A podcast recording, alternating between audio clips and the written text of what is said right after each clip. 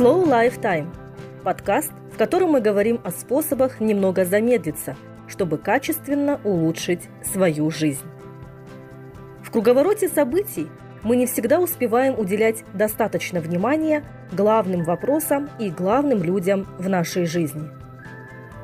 В данном подкасте мы говорим о принципах Slow Life, о том, что волнует каждого человека –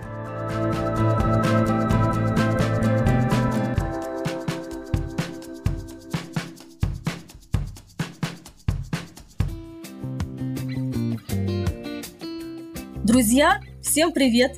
Это подкаст Slow Lifetime и его ведущие я, Аюн Клипперген. И я, Назгуль Мингишева. Мы рады снова услышаться с вами. Это наш первый эпизод. Тема сегодняшнего выпуска – Slow Life и зачем нам внедрять его в свою жизнь. Slow Life в переводе с английского означает «медленная жизнь». Ну, это дословный перевод. С движением Slow Life как таковым я познакомилась совсем недавно. На самом деле, года два назад моя младшая сестра э, вступила в организацию Slow Food. Ну, на самом деле, это движение Slow Food было создано в середине 80-х годов прошлого века в Италии. И оно получило официально статус международного движения, как Slow Food, уже к концу 80-х, в 89 году. И сейчас, а, вот если верить статистике, то уже более одного миллиона, если даже не больше, единомышленников по всему миру у этого движения Slow Food. На сегодняшний день можно сказать, что движение Slow Food оно уже переросло в нечто большее, потому что люди начали внедрять вот, вот эту медленную жизнь ну, это, наверное, не так, какое-то какое неправильное, неверное определение. Скорее, это осознанную жизнь, да, во все другие отрасли и сферы своей жизни. То есть эту осознанность, да, не начали внедрять. Но я вот хотела спросить, что означает вообще как это, медленно есть или что это значит? Ну, это вообще определенная такая категория или даже философия понимания того, как необходимо питаться, что каждый человек в этом мире должен иметь доступ к качественным продуктам питания, и самое главное, получать удовольствие от той еды, которая является, возможно, приготовлена э, нами самими дома, да, или же э, в заведении каком-то, э, но из натуральных продуктов, из тех продуктов, которые не относятся к категории фастфуд, не еда на ходу, не делать все на ходу, там, параллельно, параллельно и это, и это, и то, и пятое, и десятое. Не а вот... ППХ, наверное? Или... Да, не в ППХ, да, не в ППХ кушать, не в ППХ есть, а вот именно а, не только наслаждаться, но и, но и понимать, что это источник жизни. Вот это какая-то, если исходить из этой точки зрения, то slow food можно охарактеризовать как определенную философию восприятия себя и восприятия этого мира. Ну, это вот, я не знаю, насколько это э, соотносится с тем, что прописано там в положении движения slow food, но для меня это вот воспринимается таким образом. Вот, кстати, я недавно прочитала а, Slow Dentistry. Это тоже такое движение, которое недавно зародилось. И просто mm-hmm. когда говорила про качество еды, mm-hmm. и сразу я вспомнила, вот, что буквально на днях я прочитала про э, медленную стоматологию. И интересно, что как бы сейчас ее берут на вооружение в России, а вообще как бы начинателем был португальский стоматолог. И там тоже основные принципы. Я просто погуглила. Во-первых, как бы информации на русском еще нет. Это видно как бы новое такое течение, которое берется на вооружение россиянами, может быть, возьмется на вооружение нашими стоматологами тоже как бы качественное обслуживание в стоматологии, когда идет э, речь не о том, чтобы больше заработать, да, и как можно uh-huh. больше принять пациентов там за час, например, uh-huh. а наоборот каждому пациенту уделять максимум внимания, повышать, именно работать не на количество, а на качество. То есть принять меньше, но оказать услуги, да, стоматологические намного лучше и выше, а на это нужно время. Ну вот я просто, например, посмотрела, и если у них, например, один пациент в час, но, знаешь, вот когда я ходила к своему стоматологу, в принципе, у нас стоматологи не принимают по часу, как бы, у них они тоже зависит от ситуации, но у них как бы не идет там один пациент в полчаса. То то, что они вот э, просто, когда записывают меня на прием, я смотрела, там как бы идет именно по часу. Насколько я знаю, у нас это обычная практика, да, когда ты приходишь к стоматологу или записываешься по телефону, да, и тебя записывают на начало часа, да, там, в час, в два, в три, вот такое время обычно. Это вечером, там, может быть, там, а, в 7.30, а, в 7.45, вот что-то вроде этого, да, когда там говоришь просто на осмотр и так далее. Но мне кажется, что вот, вот это движение, оно очень верное, вот касательно слов стоматологии, да, ну, зубы это составная часть нашего здоровья, как и все остальное. Это одна из основополагающих составных частей нашего здоровья, мне кажется, потому что их работа стоматологов, я имею в виду, она должна быть на самом деле качественной и долговечной, что ли. Да, да, согласна. На долгосрочную перспективу. В западных стандартах там все-таки была скорость важна. Сейчас они понимают, что надо замедляться. Ну, и что... Сейчас это идет все в совокупности с, с коронавирусом, да. То есть, как бы сам карантин, он сам по себе замедлил жизнь, и вот сейчас все стали вот как бы к этому всему обращаться, и там и к медленной еде, и к медленной стоматологии, угу. и там много всего другого. Slow Life э, как бы имеет определенные принципы, да. Один из первых это вот нужно ли вообще все успевать? Угу. Ну вот как ты думаешь, надо все успевать или? Ну вообще, я считаю так. А, каждый человек должен сначала разобраться в том, чего он хочет от жизни, да. Но если мы говорим о детях, к примеру, да, которых записывают на несколько кружков одновременно, и в течение дня у него есть, у ребенка есть определенные занятия, там, 5 или 6 уроков с утра, потом он пообедает быстренько и должен успеть, э, к примеру, там, на э, дамбру пойти, потом на карате пойти, потом на английский, да, ну, все это, конечно, не в один день, но иногда бывает наслоение, что такая ситуация, что в один день у него несколько уроков дополнительных. И вот я считаю, что, с одной стороны, да, конечно, нужно развивать если мы говорим о детях, вот эти навыки, да, у них, а, выявлять их таланты, а, выявлять их способности, но без вреда для их эмоционального состояния и без вот этой какой-то спешки, чтобы ребенок мог понять. Это касается и взрослых. Допустим, если мы учим язык, то мы должны знать, для чего мы учим. Я помню, когда училась в академии, проректор нам как-то сказал, вы, говорит, учите английский же ведь не для того, чтобы э, читать в оригинале Шекспира.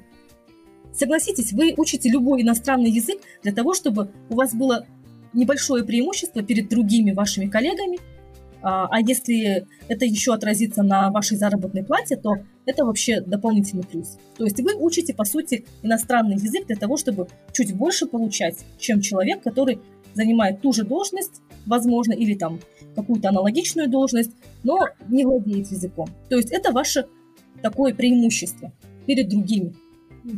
И то есть если исходить из этой логики, то э, а, все, что мы делаем, имеет какую-то первопричину.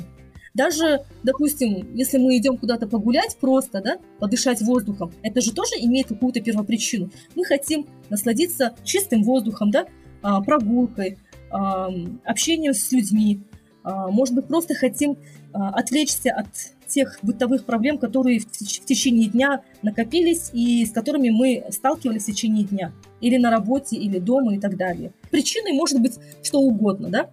И, соответственно, нужно ли все успевать? Что мы подразумеваем под понятием «все»? Вот все это вот нечто такое необъятное. Это вот как говорят же, на вкус и цвет товарища нет. Почему? У каждого человека есть свой вкус и свои какие-то предпочтения. И, соответственно, я не могу каждый раз нравиться всем людям подряд. Иду по улице, и я должна понравиться и этому человеку, там с кем-то заговорила, зашла в магазин, этому кассиру должна понравиться, еще кому-то. А, то есть это вообще невозможно. Соответственно, успеть все нереально. Необходимо а, выявлять какие-то определенные направления, которые нужны, которые актуальны для меня, для человека вообще в данный момент.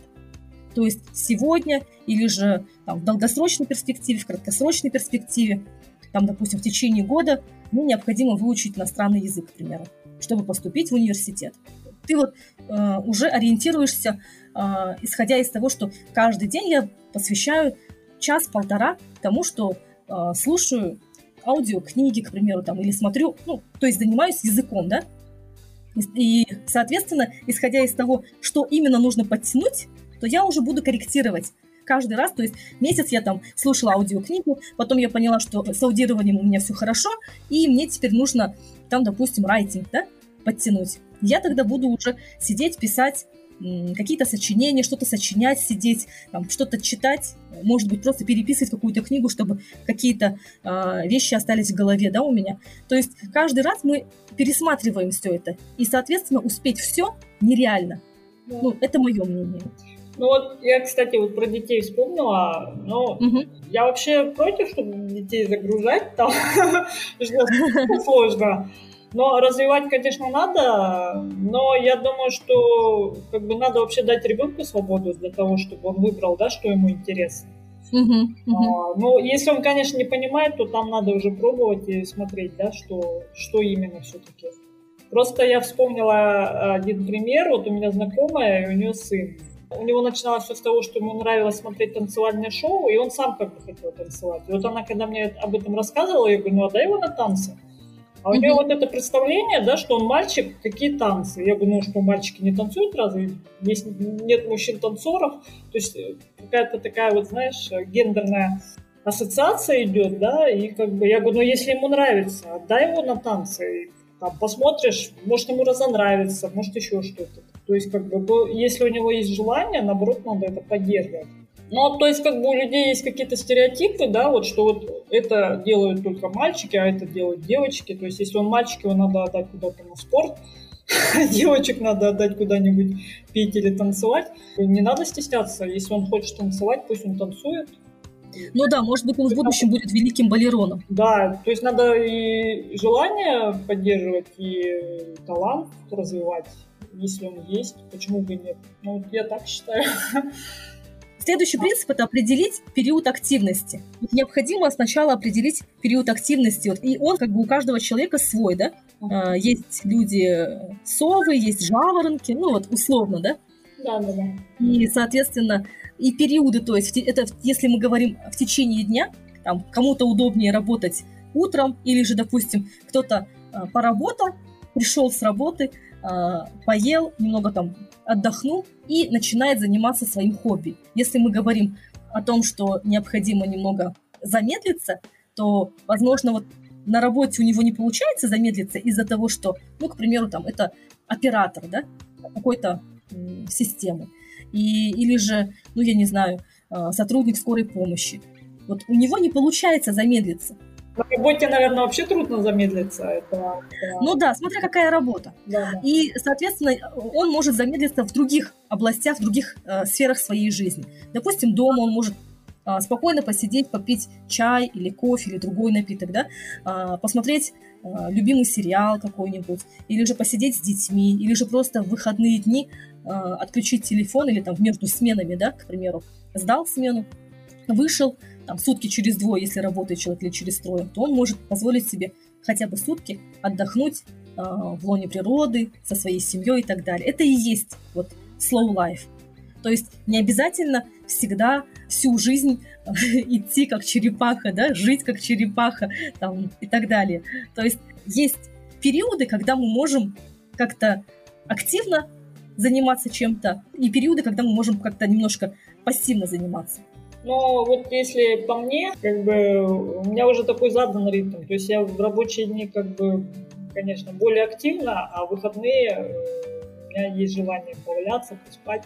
Просто вот даже смотреть телевизор, там, кино, копаться в этих социальных сетях. Иногда хочется выспаться. Ну вот, как говорят, э, там, почистить перышки, да, заняться собой, там. Ну вот я, допустим, к примеру, эм, применяю для себя принцип 20 минут. Допустим, если я что-то перевожу, ну или там, ну, к примеру, да, я вот 20 минут активно сижу, перевожу. Потом следующие 20 минут я должна встать и заняться чем-то кардинально другим. Допустим, я занимаюсь интеллектуальным трудом, у меня работает мозг, и я сижу в это время, да, то есть у меня работают только, ну, грубо говоря, пальцы рук и мозг, глаза. И, значит, мне нужно заняться чем-то, что позволит э, моим глазам отдохнуть, что позволит мне немножко пройтись и моему мозгу немного проветриться. Потом следующие 20 минут я опять прихожу, сажусь и выполняю эту же работу. Потом 20 минут я иду, допустим, могу поставить чайник, взять кружку чая, прийти и, и опять 20 минут. Вот я как бы так практикую. Иногда бывает это, что 40 минут, потом 20 минут. Иногда бывает там полчаса и там 10 минут. Ну, по-разному. Ну, то есть ты ставишь тайминг, да, получается? Uh, да, мне так удобнее, потому что uh, когда я даже когда сижу в соцсетях или еще где-то, ну, как бы вот сидишь вот в интернете, да, просто что-то смотришь, э, зачиталась, или там сижу какую-нибудь книгу читаю интересную, то я уже ставлю себе тайминг, да. Я такая думаю, ладно, не 20, а 40 минут, хорошо, два раза по 20, ладно, посидишь в Фейсбуке два раза по 20, но ты должна написать тогда пост, потом его разместить на YouVision, все, и я такая думаю, а, ну все, хорошо. То есть мне как-то даже э, легче становится, что я не просто так сижу в Фейсбуке, я там сижу, пролистнула ленту, э, несколько постов прочитала, кого-то там залайкала, а потом начинаю кто-то такой, и такая думаю, так, что сегодня было, о чем я думаю? Какая-то мысль приходит, я пишу пост, потом размещаю это, э, ну, копирую с Фейсбука, размещаю на Uvision в своем блоге, и все. И какое-то чувство самоудовлетворение, что я 20 минут я потратила просто так, отдохнула, а 20 минут я потратила, что-то сделала, что-то написала. Ну, хотя бы один человек прочитает этот пост, там задумается, или же, может быть, изменит свою точку зрения на что-то, ну, или хотя бы просто призадумается, да, на эту тему. Это для меня очень важно. Ну, вообще, как бы, это с научной точки зрения, да, рекомендуется менять деятельность. И, соответственно, как бы продуктивность, она может быть там, да, может быть, полчаса, там, может до часу доходить, но потом уже как бы мозг затупляется, и надо или подвигаться, или еще что-то, отвлечься. Ну да, изменить э, деятельность для того, чтобы мозг снова потом смог сконцентрироваться. Вот, но я даже не... Ну, это, наверное, зависит от темперамента, наверное, человека, да, что ему лучше, активно mm-hmm. или, я не знаю, помедитировать, например. Ну, знаешь, я тайминг в основном не ставлю, я просто когда вот чувствую, что уже все, в голову что-то не лезет, или уже что-то я перестаю понимать, и да, я там тоже тот же чай попью, я могу там размяться, или просто там полежать. А, то есть ну, разные виды. Ну, может быть, это неправильно, надо как-то более организованно к этому подходить, надо об этом подумать. Назгуль, кстати, еще хотела дополнить. Вот, допустим, вот эти 20 минутки мне еще помогают, знаешь, в чем? Допустим, раньше, ну вот я когда работала проектным менеджером, всегда приходилось отвлекаться. Я что-то одно делаю, пишу отчет, тут приходит от заказчика, а у заказчика там очень много а, сотрудников там, ну, в разных департаментах, комитетах внутри, да, и, соответственно, там кто-то что-то запрашивает, информацию, так, дайте, пожалуйста, в табличном варианте информацию за последний квартал по вот этому. Я пока это формирую, вон тот отчет у меня уже где-то остался. Так, я это быстро-быстро делаю, потом еще что-то. То есть мне приходилось вечерами оставаться позже или там забирать работу на дом в выходные дни, или же пораньше приходить на работу, или просто дома не спать и ночью что-то делать, да, вот эти отчеты. Я помню, помню, как ты мне ночью один раз позвонила с работы, когда что-то делала. Да, да, да, да. Вот. А, вот сейчас вот эти 20 минутки мои, они мне помогают, знаешь, в чем? Я, допустим, понимаю, что вот а, сейчас я должна 20 минут выложиться и сделать что-то. Ну, допустим, какой-то интеллектуальный труд, да? Сижу за ноутбуком и вот делаю. И что бы ни было, кто бы мне что бы ни писал, я не смотрю на телефон. Если только, конечно, кто-то звонит, я смотрю, кто звонит. Если э, это может подождать, там, 10 минут, ничего страшного, да? Ну, то есть, как бы, получается, я же понимаю, что э, это, допустим, звонит моя подруга. Просто поговорить, поболтать. Я такая ну, 10 минут может подождать. Сейчас мои 20 минут закончатся, вот сейчас 10 минут прошли, еще 10 минут может подождать, и я перезвоню. Даже если у нее что-то срочное, за эти 10 минут земля не рухнет, солнце не упадет на землю я понимаю, что это мне помогает еще и не отвлекаться. То есть я 20 минут целенаправленно сижу, занимаюсь интеллектуальным трудом. А потом следующие 20 минут я могу просто вот как раз пообщаться с этим человеком, спросить, что, как, и вне зависимости от того, сколько уже это времени займет, там может даже час занять, к примеру, да, по крайней мере, я свою вот эту норму за 20 минут, на которую рассчитывала примерно, я ее выполняю. И как бы это меня уже так, такое, знаешь, небольшая такая галочка, что небольшой такой плюсик, что э, я следую своему принципу, что в выделенное время я занимаюсь тем, чем я должна была заниматься в течение этого выделенного времени, на что я выделяла время, скажем так. Ну, я вот тоже хотела сказать, что угу. мы, конечно, планируем жизнь. Э, вот я по себе недавно заметила, что бывает, что вот выпадаешь потом, может быть, несколько дней, может быть, даже неделя, когда, ну, вообще ничего не охота делать, там, планировать. Но ты все равно что-то делаешь там, а так иногда почему-то вот как-то вот, я не знаю, бывают какие-то, может быть, стрессовые ситуации, когда как бы, ну, на все охота забить. А, но это тоже как такой перерыв, обдумать, а потом уже собираешься с мыслями. Вот у меня сейчас такой период. Как-то вот прошлая неделя была такая ступорная, а сейчас вот э, такой новый подъем. Опять я начала планировать. А, до этого я на неделю или две как-то вот всего этого выпало. Ну, бывает такое. Ну, это, наверное, свойство характера. А ты там что-то тоже хотела сказать? Нет, я просто хотела сказать, что можем перейти к следующему принципу. А, к следующему? Да. да. Следующий у нас делать, делать то, что нравится, и быть самим собой, да? Ну, вот сейчас это, кстати, очень стало, ну, я даже не знаю, популярно или не популярно, или какой-то тренд.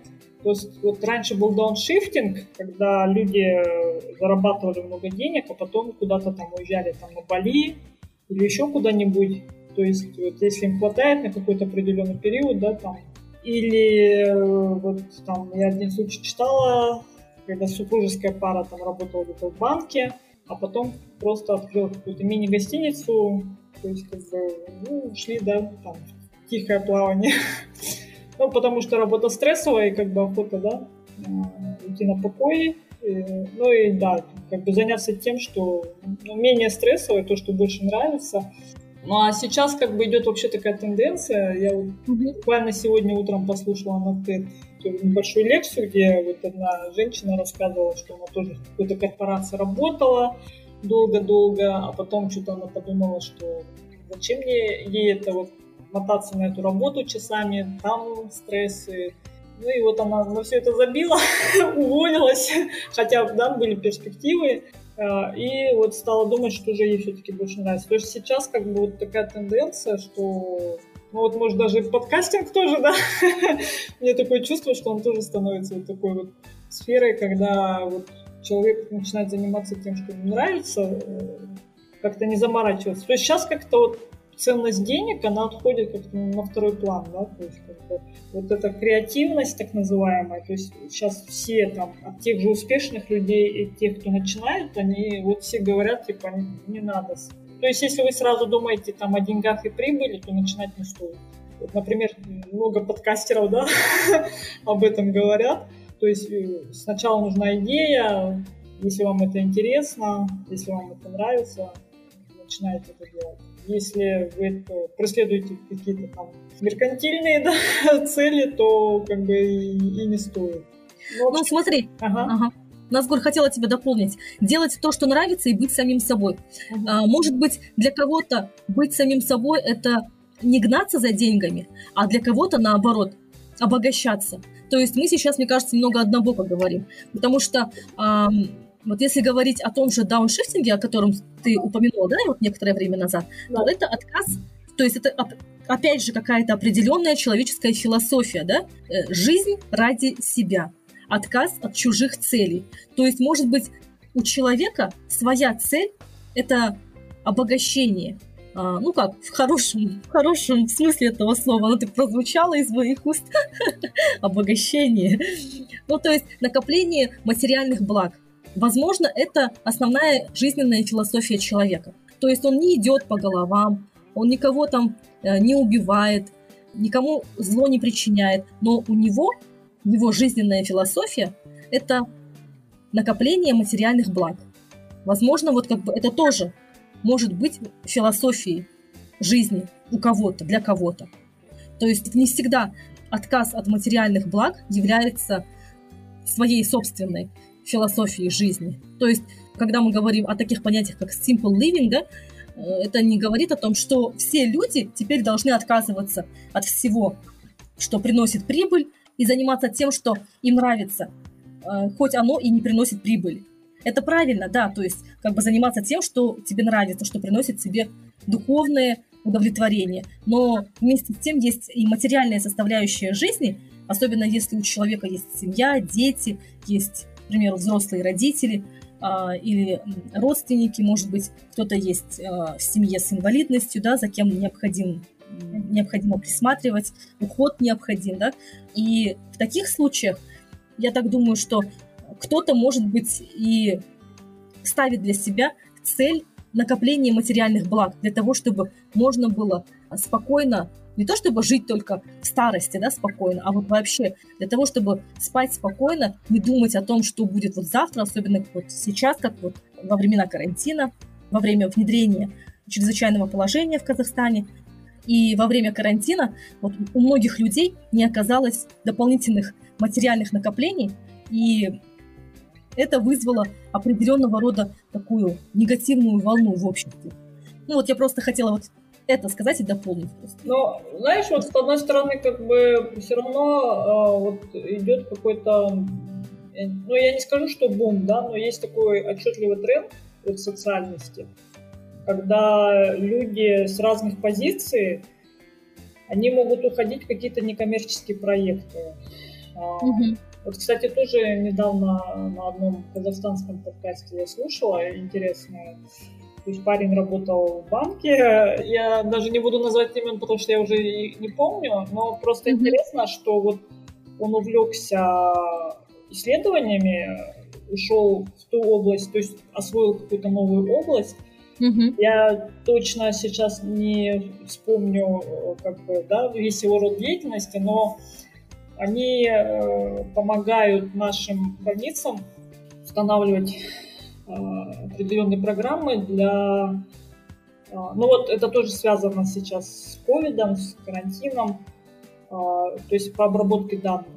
Mm-hmm. Как бы, ну, он технарь, и как бы э, ушел с одной области, ушел в другую, и как бы... Он в бигдата ушел, да, получается? Что ушел? Куда?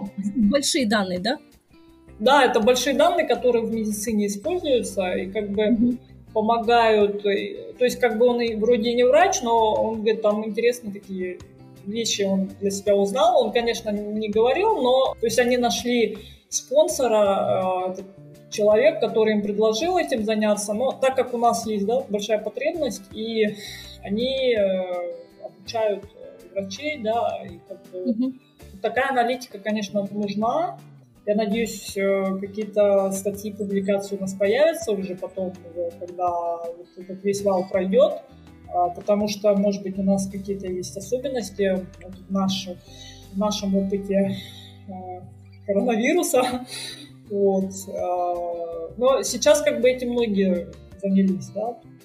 Просто мне интересно стало то, что а, он технарь, и вот его увлекло вот именно вот эти исследования, да, то есть угу. как данные могут анализироваться, да, как их можно обрабатывать и какие выводы делать. Иногда просто, как сказать, люди, наверное, находят то, что, может быть, сами не задумывались, да, но потом даже, может быть, им кто-то или предложит, или еще что-то. То есть, как бы, ну, люди ну, все равно, как сказать, это вопросы, наверное, благотворительности, да, что, угу. как бы, что нужно помогать другим. И да. социальная ответственность, скорее всего, да? Да, да, да.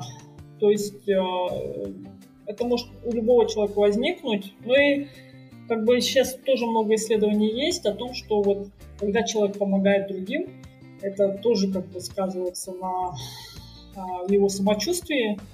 Ну вот у нас, кстати, вот может быть, даже лет пять назад еще к благотворительности как-то относились не очень серьезно. Я помню просто одну коллегу, причем она, да, вроде как бы тоже из вуза, и она вот не понимала, там, почему на Западе там, да, люди, там, например, тех же там, детей усыновляют, да, из наших стран, там, и берут там, там тех же больных, да, лечат их там, ну и вообще принципы благотворительности как бы сейчас как бы это все равно приходит, вот, поэтому, ну, э, это действительно важно. И вот, наверное, в таких ситуациях, вот как сейчас, да, когда люди э, делились опытом, там, да, говорили, там, где как лекарства, какие можно достать. То есть, как бы, причем могут даже чужие люди, да, помогать. То есть, ну, помогать действительно нужно, э, и, ну, это, наверное, в этом и есть, как бы, смысл жизни, как бы не для себя, а обогащение, а вот именно помочь обществу, да, какой-то вклад внести. Но я просто вот стала замечать, что таких людей становится больше. Я не знаю, может быть, это мое субъективное мнение, но так или иначе, как бы то, что мы слушаем там в тех же социальных сетях, это можно увидеть.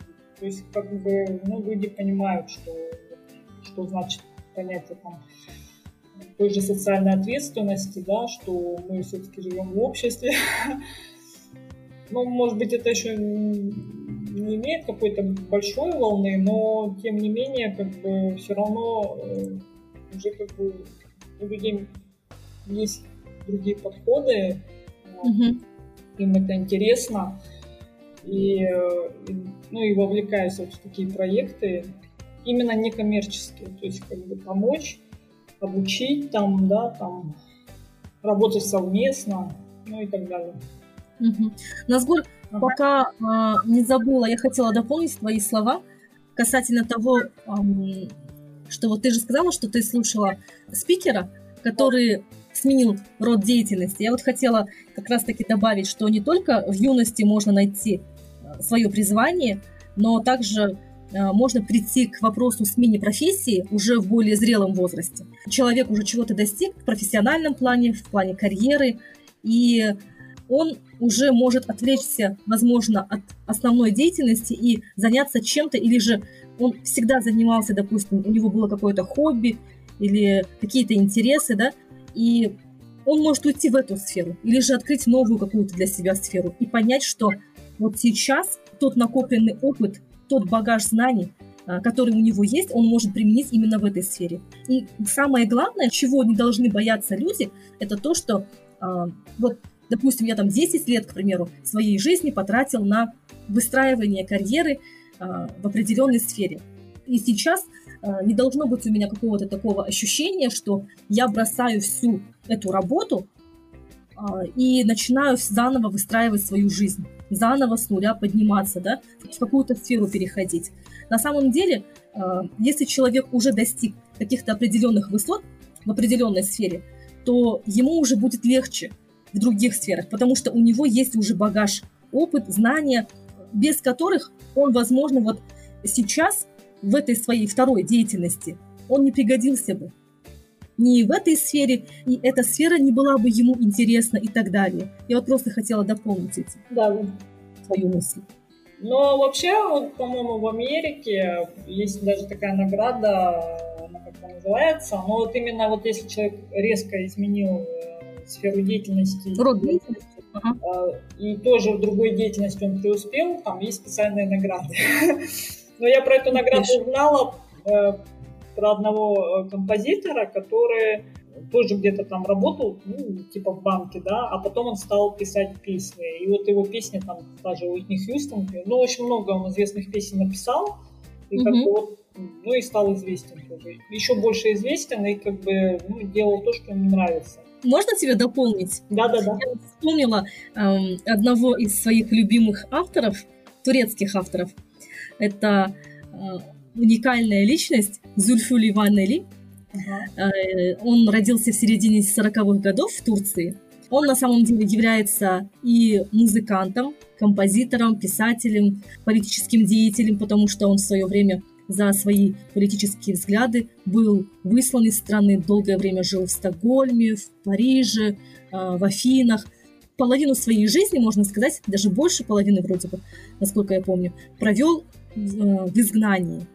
Он как бы еще является и писателем, еще и кинорежиссером, то есть он талантливый музыкант. Ну, это вообще такая, знаешь, знаешь, многогранная личность, и он убежден в том, что каждый человек многогранен что один человек может достигнуть определенных высот в нескольких областях. А, нет такого, что человек только, допустим, а, писатель. Он может быть также и художником, он может быть также и, э, ну, я не знаю, там, хорошим поваром, еще кем-то. То есть человек сам по себе многогранен. Вот я сама верю что если один человек достиг чего-то, то и другой человек тоже может достигнуть того же, если не больше. Это вот мое дополнение. Следующий принцип. Так, а следующий у нас уметь потреблять информацию, да? Да. О, это да, это важно. Сейчас, как сказать, эпоха фейков, э, и у меня из этих фейков, особенно вот в тот же карантин, было несколько конфликтов. Вот мне поразительно, что фейкам верят, да, а вот какой-то рациональной, официальной информации, то есть как бы или наоборот даже как бы именно в эту официальную информацию они говорят, что это фейки. То есть вообще довольно очень сложно со всем этим разобраться, но вот э, сейчас, кстати, говорят в Твиттере, да, есть, говорят, такая функция, можно проверить каждый пост, это фейк или нет. Факт-чекинг, да, сейчас. И у нас, по-моему, тоже такой проект есть, когда проверяют эту информацию, говорят, это правда или, или нет, или это фейк. Угу. Ну вот, если, к примеру, брать а, журналистику как таковую, я помню, как спикер из BBC как-то говорила на одном из мероприятий, что они проверяют информацию, прежде чем выдавать ее в эфир, из двух источников – не зависящих друг от друга. То есть, если они подтверждают эту информацию, допустим, произошел взрыв в какой-то стране, к примеру, да? И если эту информацию подтверждают два источника, то только в данном случае они могут выдать эту информацию в эфир. То есть э, это как бы ну, основа факт-чекинга, да? Соответственно, сегодня, исходя из того, что с чем мы сталкиваемся, то есть любой человек, это будет шахтер, это будет какой-то а, пиар-специалист, это будет медик, или же это будет стюардесса. Все люди сталкиваются с большим потоком, с большим объемом информации. И так как не все мы... Вот то же самое, что ковид, да? Вот сейчас ковид обнаружился, и мы понимаем, что э, мы все не медики, мы не можем сами себя вылечить. Вот то же самое. Появляется какая-то фейковая информация, и мы понимаем, что кто-то может определить, так же, как и медики, да, которые могут бороться против ковида, да, только определенный круг людей может а, противостоять а, или там выявлять своевременно эту фейковую информацию, выводить ее на чистую воду, скажем так. А остальные люди, остальное население, они, может быть, кто-то из них знает, что есть такого рода информация, которая не является неправдоподобной, но звучит правдоподобно. А определенное количество людей, скорее всего, даже не в курсе, что от имени, э, например, какого-то министерства может выдаваться какая-то информация, которая на самом деле является фейковой. Это вот реалии сегодняшнего дня и потребление информации, в том числе и умеренное потребление информации, необходимой информации, это вот э, требования сегодняшнего дня, я так считаю. Ну, вообще вот эти большие СМИ, вот включая тоже BBC, я просто помню, mm-hmm. там э, вообще один день был полностью как бы по фейкам, они там проводили тоже конференции те же самые. Mm-hmm. Вот. То есть это такой э, тренд. Но э, да, то, что было 50 лет назад, а почему сейчас это актуализировалось, потому что технологии, они позволяют да, там, менять речь, картинку, да, вставлять. Это вот как у нас было с этими отравляющими веществами, которые с самолета, то есть э, просто какой-то самолет взяли, которые удобрения, да, и сказали, что это вот... В Америке, да, который? Не в Америке, это вот у нас, который был, э, а. проблема с этими фейками, что нас э, травят самолетом, когда потом уже ну, официальные власти стали объяснять, да, что это такое на самом деле, и потом уже объяснили, что это фейк, вот. Поэтому... Самое главное, знаешь, в чем прикол? Население почему-то, ну вот большинство населения почему-то не задумываются о том, что те же самые родственники этих же министров, да, ну, кабинета министров, а, да и сами они, они же тоже здесь проживают. Вот именно, да. То есть это же элементарно, ты же не можешь убить твою страну. Вот именно. Ты не можешь убить население своей страны. Даже если люди думают, что а, власть имущие высасывают деньги из народа, и это основная задача, то если не будет народа, то из кого высасывать деньги? Вот именно, да. Но почему-то мы не обращаем внимания на вот, вот такие элементарные вещи. А знаешь почему? Потому что мы не применяем принципы slow life в повседневной жизни. Мы вот работаем, приходим домой, опять включаем телевизор, начинаю смотреть вот эти страшные новости, где вот страшным таким голосом говорят о том, что вот ЧП произошло вот такое-то, там-то то-то, тут-то то-то. Это все можно преподносить немного более нормальным, скажем, скажем так, голосом, да? Но это все преподносится вот прям так пугающе. Вот я не знаю, человек и так пришел, уставший с работы, он включил телевизор, он смотрит вас и так, но вы начинаете вот давить на него, и человек на самом деле уже перестает думать, размышлять. А, он потом заходит в соцсети и понимает, что ему неохота, а, не хочется совсем, ему лень думать, ему лень анализировать что-то. Да. Прочитал, поверил. Ну или не поверил. Так, ну ладно, давай вышлю в группу там одноклассников. Да, вот эти раз. Он говорит, ты что, это же фейк. Он такой, а, да? Ну ладно, извините, я-то не знал. И все. А информация уже разошлась.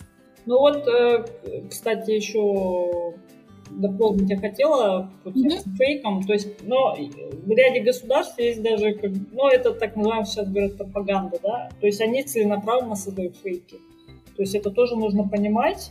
А, это определенные технологии, это та же социальная инженерия, да, которая то есть как бы пытаются с помощью тех же фейков там управлять, там, да, там, ну и ту же панику вселять. Ну вот, например, про те же вышки там 5G, да, что они распространяют там, ну я уже не говорю там про то, что говорили про его вакцины. Что, чипы, да, в этот... Э... Чипизация, да.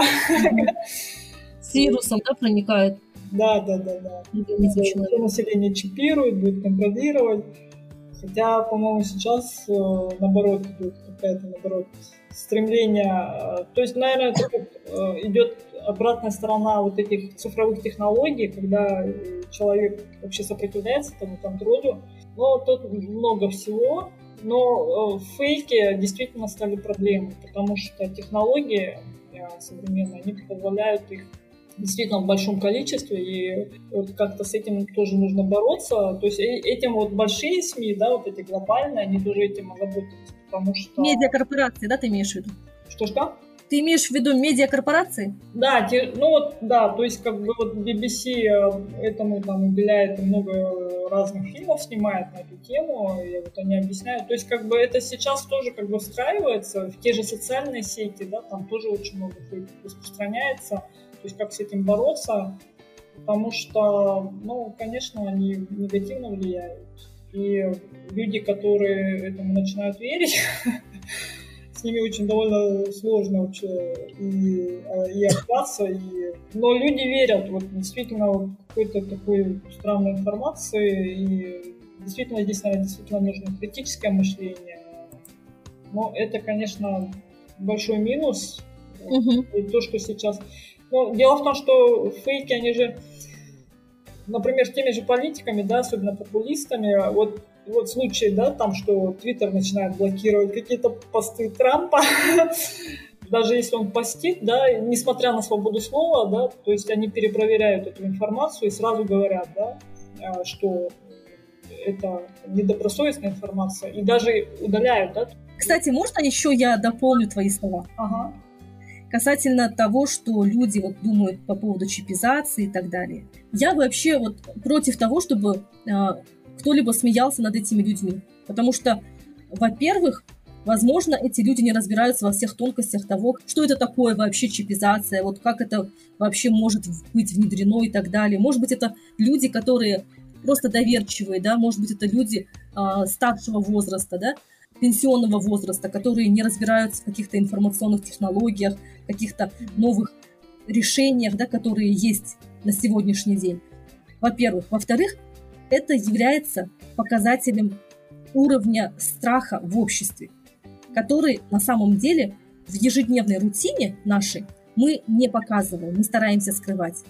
То есть огромное количество людей, которые считают, что таким образом Билл Гейтс хочет чипизировать все население планеты, говорит о том, что мы живем в страхе, что кучка людей может управлять нами. Конечно, эти идеи, они еще, ну не буду, не буду говорить испокон веков, но, по крайней мере, э, лет 70 они уже звучали, да, из уст э, того, что там Джорджа Орвелла и так далее. Но Это вот опять-таки является показателем того, что люди, во-первых, не в полной мере разбираются в современных нынешних информационных технологиях, которые ежедневно практически меняются, да, и за которыми невозможно уследить. И вот опять же, возвращаясь к теме того, что а, стоит ли все успевать, да, ну невозможно успеть узнать а, все, что вот сейчас внедряется. Мы сейчас разговариваем, и сейчас же уже где-то там за рубежом, наверное, внедряется, там кто-то запатентовал какое-то изобретение, да, которое может перевернуть наше мышление. Ну что, к следующему перейдем, да, принципу? Медленное мышление. Для меня медленное мышление – это когда я могу абстрагироваться от всего, сесть, немного подумать. Это может быть, возможно, я еду в общественном транспорте, просто закрыла глаза, и буквально две минуты я посидела сама с собой. Это может быть даже не мышление, и уж тем более не медленное мышление. Тут нету ничего из мышления. А, я просто сижу и не мыслю. Для меня вот, вот это и есть мое медленное мышление, потому что иногда мне нужно а, немножко замедлиться, потому что я часто бываю такой суперактивной, начинаю там какие-то проекты, что-то что что там начинаю делать, а потом быстро сгораю. И вот в такие минуты ну, я могу иногда поразмыслить, иногда просто посидеть и успокоиться, а потом открываю глаза, и как будто бы у меня уже другой взгляд на вещи. Хотя я, допустим, не размышляла даже. И такое может быть. Ну, знаешь, я же сама философ, как бы. я вообще сама за собой замечаю, вот в каких-то ситуациях я часто теряюсь. А потом я уже как-то обдумываю и э, прихожу к какому-то решению. вот, бывает. Э, поэтому, как бы, ну, для философов вообще характерно, что они замедляются, принципы созерцательности, да, там. Я знаю, что вспомнила, а, что один из, ну, для меня величайших философов-экзистенциалистов Альбер Камю, ага. он, оказывается, всегда говорил, не называйте меня, пожалуйста, философом. Я не философ. Я к тому, что ты же говоришь, а... ты же сказала только что, я вообще философ. Вспомнила, что Альбер Камю философ такой, ну вот, мировой величины. Ага. А, он, оказывается, всегда говорил, я не философ, пожалуйста, не называйте меня философом. Я просто так к слову вспомнила. Я не в смысле того, что философ... Я поняла. Э, я поняла, просто вспомнила. Я, я, я поняла, что ты говоришь. Позиция, а получила философское образование. И что ты по профессии философ. Да, я поняла. Я имею в виду не только профессию. Нет, я-то не работаю по профессии, да. Сейчас не учусь по профессии. Я имею в виду, что с точки зрения да, там, того же философского образования. То есть... Мышление, да? Нет, это даже не мышление, а вот именно образование, то, что как бы все принципы заложены. И, кстати, вот если об экзистенциализме говорить, это а, философия существования, да, там Альберт mm-hmm. Но вот честно, э, мое отношение к экзистенциализму, э, я его не поддерживаю, потому что э, основной принцип экзистенциализма это вот существование предшествует сущности. А, и был такой но это, наверное, самый известный экзистенциалист Жан-Поль Сартер. Да. Интеллектуал, который, конечно, очень сильно такой влиятельный интеллектуал, да, французский. Mm-hmm. Что значит существование предшествует сущности? Это то, что э, человек это, да, с точки зрения того же Жан-Поль Сартра, это чистый лист бумаги. Вот можно на нем писать все, что угодно, и вот как бы и вы сделаете его сущность. Я против. То есть все равно какая-то сущность человека есть. Но это вообще как бы такие спорные вопросы, да, но если допускать, что из человека можно сделать все, что угодно, это неправильно. Все равно всегда что-то есть, э, что-то свое, и вот эта сущность, ну, сложно сказать, да? Она... Ну, если ты, допустим, возьмешь пример Маугли, к примеру, или же, допустим, тех детей, которых увезли а, в младенчестве в Сирию, да, из Казахстана, из других стран, а потом они в десятилетнем возрасте становятся боевиками. Вот, допустим, Ну, в таких это- пограничных- я понимаю, что это пограничные ситуации, да? Нет, Пограничные это не пограничные, это вообще разные ситуации. Потому что Маугли, он живет э, среди животных, да, он не живет в человеческом обществе. А все-таки, если это дети э, там, беженцев, да, они все равно живут в каком-то обществе, они все равно какие-то ценности впитывают. Поэтому Ну, вот они и впитывают, видишь, такие ценности, которые для нашего общества сейчас являются а, дикими, да, но для того общества, в котором они живут, они являются нормальными, это норма. здесь уже вопрос корректировки. Вот- Если ребенок, допустим, он, а, его в годовалом возрасте увезли, и он не видел, а, у него не было социализации в детском саду и так далее, он не видел других детей, которые живут нормальной для нашей страны жизнью, то тогда он уже получается в данном случае как чистый лист бумаги. И э, окружающий его мир лепит из него того человека, которого они хотят видеть. Боевика ли, там, еще кого-то. Ну, это мы что-то, что-то, что-то мы А, ушли. мы ушли, конечно. но нет, я просто хочу сейчас тоже кое-что уточнить. Э, бы, Ребенка можно скорректировать, даже если он рос там в лагере тех же боевиков, да, а, коррекции все равно поддаются. Ну, это чисто индивидуальные Да. особенности. Да, да, да, конечно, да. Вот. Но просто я еще другой случай хочу привести. Это вот э, девушка чеченка, да, которая не взорвала. То есть ее готовили к этой да, акции. То есть там тоже, говорят, да, это обрабатывается, но она себя не взорвала. Она поняла, что как бы она хочет жить, и она не хочет убивать других, да, и она подошла сама, да, к этим милиционерам там в московском метро или где-то было Это известный случай, да, и она передумала. То есть как бы это такой человеческий фактор, который, ну, он непредсказуемый. Вот это, наверное, и есть сущность.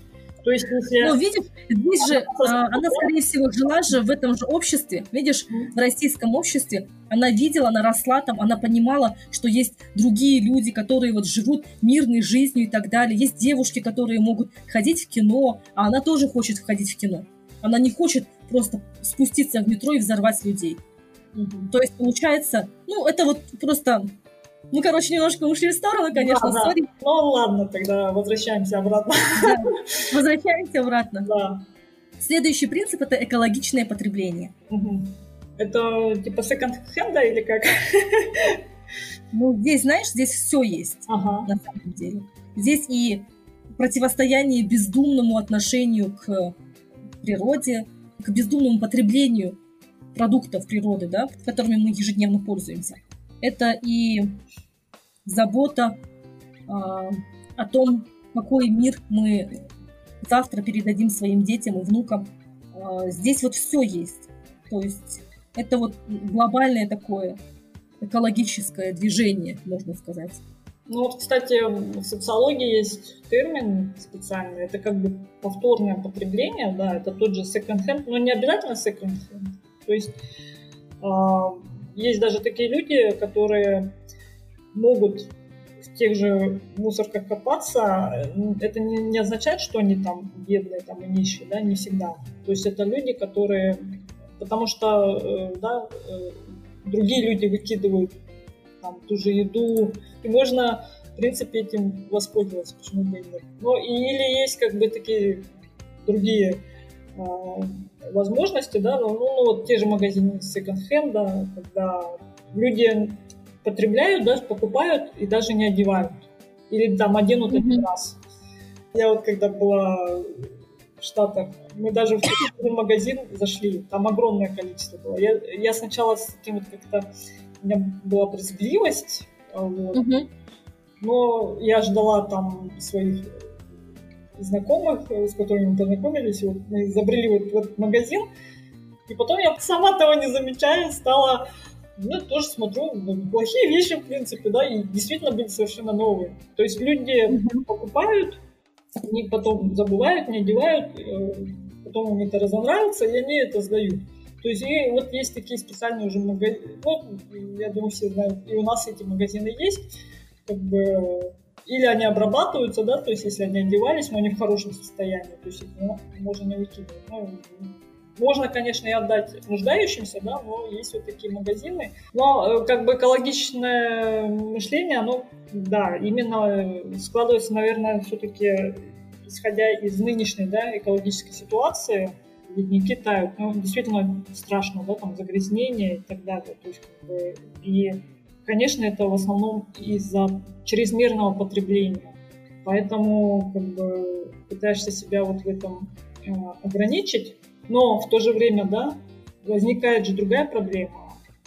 То есть, как бы здесь возникает проблема такая эпидемиологическая, и вот сейчас вот, да, из-за коронавируса приходится, да, там обрабатывать постоянно и так далее. Mm-hmm. То есть, когда пытаешься меньше потреблять и что-то использовать, да, ну, я имею в виду, например, э, те же гостиницы, да, они стали использовать там принцип не менять каждый раз белье, там, да, через раз и так далее.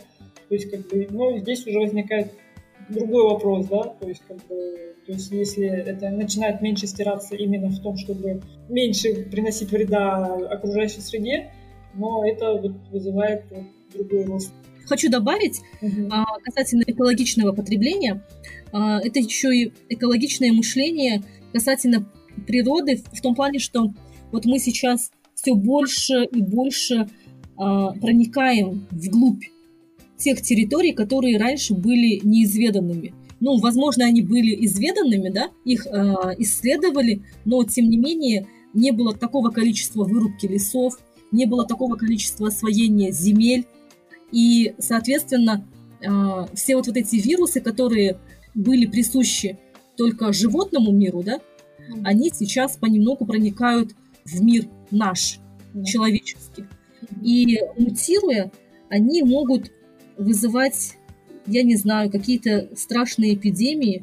Конечно, ну, не хотелось бы, чтобы это все оказалось пророчеством, а то, о чем сейчас говорят вирусологи, эпидемиологи по всему миру. Но это вот является прямым результатом того, что э, наше воздействие на окружающий мир, оно уже, скажем так, выходит за все мыслимые и немыслимые рамки. Ну да, загрязнение, конечно, огромное. И, то, что тает вот эти... То есть э, вечная мерзлота, да, она оказалась не вечной, э, и растет вот температура, да, увеличивается наводнение. Средняя температура. Угу. Страшно, да. Но в любом случае, конечно, нужно находить определенный баланс. Э, все равно не надо покупать кучу вещей, которые ты потом все оденешь. Можно, конечно, это сдать куда-то там, да, в тот же секонд-хенд, но э, лучше, наверное, все-таки просто не покупать и уменьшить. Но знаешь, допустим, сейчас все призывают меньше покупать. Но от того, что мы меньше покупаем, это все меньше не производится. Оно просто залеживается на складах. Это нужно как-то глобально менять э, наши отношения вообще всего человечества к этому вопросу. Допустим, к примеру, 1 миллиард людей перестанет покупать вещи в течение одного года. То, что они считают, что им не, нет необходимости. Вот блог, я как-то вот смотрела на YouTube один ролик, и вот там женщина говорит, вот мне столько-то, столько-то лет, у меня двое детей, и вот я решила, что в этом году я не буду себе покупать ничего. Детям, да, а себе не буду покупать. И вот что я э, решила, что я буду покупать, и что я не, не буду покупать. То есть она решила не пользоваться ушными палочками, но она говорит, а то, что я, вот то, от чего я не могу отказаться, это вот, вот это. Это вот, конечно, это для каждой женщины, это в первую очередь необходимо. И показывает там, открывая свою косметичку, и там очень много всего. В том числе и там блеск и так далее. А вот, допустим, вот этот блеск, который для глаз, да, который используется как составная часть косметики, тоже, получается, добывается в Индии в очень ужасных условиях. Его добычей занимаются дети, потому что им нужно проникать вот в эти гроты, эм, и они вот работают по много часов в день. У них практически такая же работа это, как у шахтеров. То есть, в принципе, как бы блогеры предлагают якобы решение, возможно, это не то, чтобы, возможно, это даже не якобы, а на самом деле решение вопроса, но забывая при этом, что есть еще и другие вопросы, ну, помимо, допустим, того, что я буду покупать себе очередные там седьмые или восьмые джинсы, ну, как будучи блогером, да, там у них, она говорит, вот у меня вот столько-то пар джинс, вот я больше не буду покупать. Если эти порвутся, то, то тогда я буду покупать. Но вот от чего я не могу отказаться, это вот, вот это. Mm-hmm. То есть, в принципе, все, чем мы сейчас пользуемся, люди как таковые, имеет свою обратную сторону. Это вот знаешь, как монеты. У них есть аверс и есть реверс. Да? Mm-hmm. Вот то же самое. У любой медали есть обратная сторона. Mm-hmm. И у любой вещи, у любого достижения науки, техники, цивилизации есть обратная сторона. Да. Вот, казалось бы, канализация. Да, это величайшее достижение науки, величайшее достижение цивилизации, да? Ну, может быть, не науки, но цивилизации точно. Но вот, вот эти сточные воды, вот э, если их не регулировать, да, если они будут попадать в водоемы пресной воды, да, то тогда это может привести к глобальной катастрофе в рамках определенного региона. То есть всегда необходимо понимать, что есть оборотная сторона медали. Но тут много факторов. Это там тот же переход, э, отказ от бензина, там, переход к гибридным да, машинам там, или вообще к электрокарам, перестать носить там э, меха, да, там, потому что истребляются животные с пушнины, там. Ну, масса всего. Вот, например, э, у нас как-то несколько лет назад, да, ходила вот эта такая шутка про фуагра. Но действительно, конечно, когда узнаешь, как добывается это фуагра, да, что эти бедные животные не двигаются, и их просто пичкают едой, чтобы вот нарастить это мясо. Назгуль, по сути, допустим, те же самые фермы и э, те животные, которые там, э, ну, которых выращивают на этих фермах, они такой же образ жизни ведут, по сути. Угу. Допустим, э, овцы, коровы, они стоят, да, да. и их никто не выгуливает и так далее. То есть вот принцип slow life, э, особенно вот э, и, и slow, slow food, вот как раз таки состоит в том, что нужно, чтобы это был экологически чистый продукт, это был продукт, который не принес никакого вреда, mm-hmm. и его потребление также не будет приносить вред mm-hmm. организму человека. А вот представь, мы сейчас потребляем определенное количество мяса, в котором присутствует вот наверное, такой большой негатив, когда животное хочет вырваться наружу, но не может.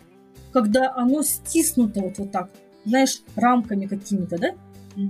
Это же тоже, мне кажется, каким-то образом, возможно, влияет на наш организм. Почему сейчас такое большое количество онкозаболеваний? Возможно, они были и раньше, во времена саков, во времена гуннов, я не знаю.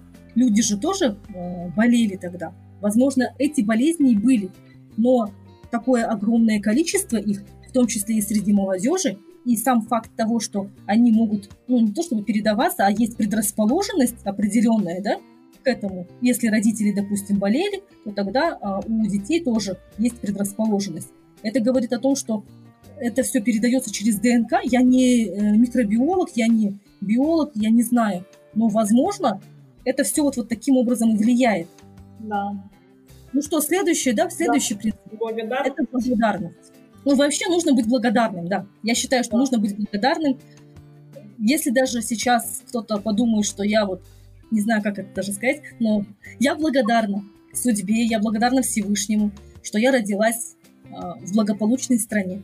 Если даже кто-то будет говорить, что Казахстан неблагополучная страна, в любом случае все познается в сравнении, как говорили стойки. Если бы я родилась, к примеру, в какой-либо стране, где на, на, на момент моего рождения уже была война и до сих пор продолжается война, к примеру, Афганистан, или же в, в другой стране, да, какой-либо стране, где ситуация намного хуже, у меня была бы другая жизнь. В принципе, э, в данной стране, живя здесь, в этой стране, я ощущаю себя в безопасности. Да, конечно, есть у нас и насилие, и уровень насилия там очень высокий, да, у нас. Ну, и... это есть в любом обществе. Ну, да, да, это есть в любом обществе. Это уже частности. Но если в целом брать, то каждый человек должен быть благодарен, что его родители заботились о нем, что его вообще произвели на свет, mm. что он родился живым и здоровым. Даже если и, к примеру, у человека есть инвалидность, приобретенное или же врожденное. В любом случае человек появился на свет. Потому что для меня само рождение человека – это большая лотерея. По большому счету мы должны быть благодарны. А, каждый может благодарить а, кого и что угодно, да, допустим.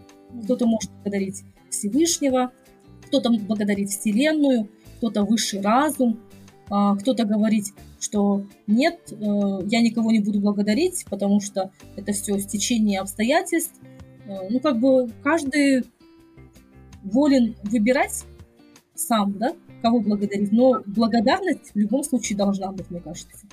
Нет, конечно, нет, ты, у тебя слишком все глобально. Я хочу как-то приземленно. Приземлить? Тоже как бы многие психологи и ученые говорят, просто надо людей благодарить. Просто. А, ну, людей, да, да, ежедневно, да. Вообще, потому что это ну, как сказать, это позитивно влияет на коммуникацию. И как mm-hmm. у нас, ну, мы еще поговорим, да, коммуникации, я просто тут небольшую тоже ремарку сделаю.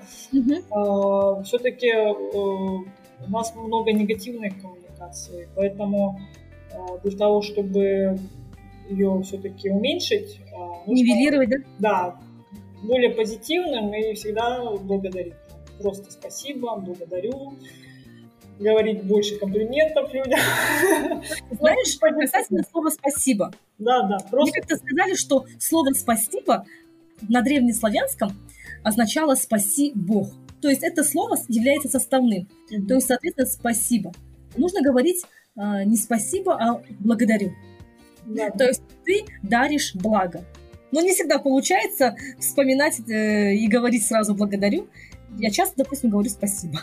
Нет, спасибо нормально, как бы на всех языках.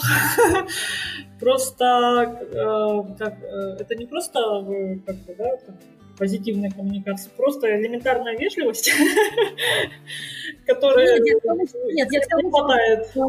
Я к тому, что это равнозначные слова, которые просто у которых разные корни. И исходя из этого, некоторые люди считают, полагают что если они будут говорить «спасибо», то это получается, что они как будто бы нуждаются в чем-то. Mm-hmm. И они просят Бога каждый раз, чтобы Он им э, помог. Спаси Бог, да, вот в этом значении. А когда ты говоришь «благодарю», то ты как будто бы имеешь уже вот это благо изначально, и ты просто его этим благом одариваешь людей. Очень много о благе говорил Платон, ну, по сути, нам есть за что благодарить. Допустим, мы ну, э, имеем чистую воду да, для питья. Угу. Ну, сравнительно чистую, если сравнивать, а, опять же, допустим, с самыми неблагополучными странами Африки, к примеру. Угу. У нас есть что поесть. Мы, допустим, не задумываемся о том, что пойдем мы в университет или не пойдем обучаться. Ну, или там э, в колледж, да. То есть это у нас как вполне себе нормальное, обычное дело, да, после школы, там, после 9 класса или 11 класса ребенок идет поступать, получать образование. Это у нас само собой разумеющееся. Нечто такое, что вот как, как, вот, как дважды два четыре. Ну а где-то же есть люди, которые с трудом могут читать, с трудом могут писать. Это в 21 веке, да, когда мы говорим о внедрении 5G. Если сравнивать, то у нас уровень грамотности, ну, довольно-таки высокий. Ну, то есть э, каждый день нужно находить что-то, за что ты можешь благодарить. Ну, где-то я вычитала, что вообще просто надо, когда проснешься, уже поблагодарить за новый день. Ну и типа так ты настроишься на позитивный лад в течение дня. Угу. Ну, давай тогда, может быть, подведем итоги. Ага. Что есть для нас slow life и вообще для чего это внедрять в свою жизнь. Слово тебе назову. Slow life – это такой принцип, принцип осознанности, который, наверное, именно, наверное, предвосхитил. То есть, как бы, может быть, э, принцип возникал, да, да, были сторонники, но вот, наверное, все-таки коронавирус, он заставил всех так глобально остановиться, и сейчас как-то это об этом стали больше говорить, чаще говорить. Я просто сама этим не интересовалась, и это от тебя узнала. Поэтому и потом уже как-то по каким-то рассылкам стала приходить. И вот буквально вот несколько дней, вот я вначале сказала, да, вот про медленную стоматологию. Уже и медленная стоматология появилась. Потом вот это, да, Мысли материальные, да, это все действует, работает. Ну да, да, то есть это как-то, ну сейчас такая тенденция пошла, что не нужно торопиться, нужно все осознавать, э, какие-то практики, опять же, психологические. И, ну да, то есть как бы больше уже не о количестве, а о качестве. Но это все всего касается и, и вообще повседневности, там, и в работе, в различных видах деятельности. Для меня slow life — это определенная философия. Угу. Фило... Опять философия, да? да? Философия жизни, философия отношения к жизни. Вот так, наверное, будет точнее сказать. Да. Это возможность углубиться, но не так, что закопаться внутри и вот сидеть внутри себя и вот гложить себя сомнениями там и так далее, и так далее, а просто углубиться в себя и понять, кто ты, что ты, для чего ты, вот что ты хочешь вообще от жизни. И начать заниматься именно этим. Без разницы, сколько тебе лет. 16 ты школу заканчиваешь, 26, 66, 96. Человек, он для того и пришел в этот мир, чтобы постигать этот мир, понимать его, осмысливать и делать его, ну это как бы такое выражение, да, делать мир чуточку лучше. Как будто мир раньше был вообще ужасным, и мы его каждый раз делаем чуточку лучше. Хотя на самом деле, мне кажется, мы, если брать все человечество, с каждым разом все хуже и хуже делаем. Как себе планете, да, нашему дому, так и себе самим. Мы куда-то гонимся, зачем-то гонимся, непонятно зачем. Выстраиваем какие-то механизмы того, как можно завладеть вниманием человека. Там ораторы выходят, как вот говорят, я вот вообще никогда это не понимала, выходят и для того, чтобы э, чувствовать себя раскрепощенным, они представляют всех сидящих без одежды. Вот, вот это, это что, что такое вообще? Я вот не могу понять вот эти... Вот кто это все придумывает? То есть, получается, человек, он сам в себе не уверен, он может быть уверен в себе только тогда, когда он знает, что другие люди выглядят как посмешище. Но это должен знать только он один. Потому что это только в его голове. Я вот, вот такие вещи вообще не понимаю. То есть мы всегда усложняем свою жизнь. Mm. Уже пора, мне кажется, а, замедлиться немножко и понять вообще, куда мы идем, куда мы движемся. Mm-hmm. И разобраться в себе, если тебе есть что сказать, скажи. В любом случае, сейчас не такое время, как вот раньше, да? Сразу посадили на кол, или там отрубили голову, залили свинец. Ну вот, то есть нет такого. По крайней мере, в нашем обществе все более или менее цивилизованно можно донести, и человек может понять. Конечно, если уровень его эмоционального интеллекта позволит ему. Mm-hmm. Ну вот вкратце вот так. Согласна. А, а если не вкратце, то мы можем говорить часами. Ну что, друзья, это был первый эпизод нашего подкаста Slow Lifetime. Просим не судить нас строго, потому что ни у нас Гуль, ни у меня нет такого профессионального образования журналиста э, или же опыта работы в этой сфере, нет профессионального образования э, диктора. Мы просто решили открыть подкаст, потому что поняли, что мы всегда э, и, без, и без подкастов говорим на эти темы. Любим порассуждать вслух, любим беседовать. И решили, почему бы нам не открыть подкаст именно на такую тему, которая, возможно, хотя бы одного человека заинтересует и, возможно, изменит жизнь. Ну, не буду говорить к лучшему, а вообще просто изменит жизнь хотя бы одного человека это для нас будет очень ценно, очень дорого. Потому что для меня э, каждый человек это отдельная вселенная. это отдельный космос, клубок каких-то невероятных потенциалов, талантов, которые необходимо раскрывать. Это, наверное, такая глобальная, основная причина того, почему мы записываем этот подкаст. Мы, наверное, на этом будем прощаться с вами. Всем пока. Пока-пока. Всем осознанной жизни.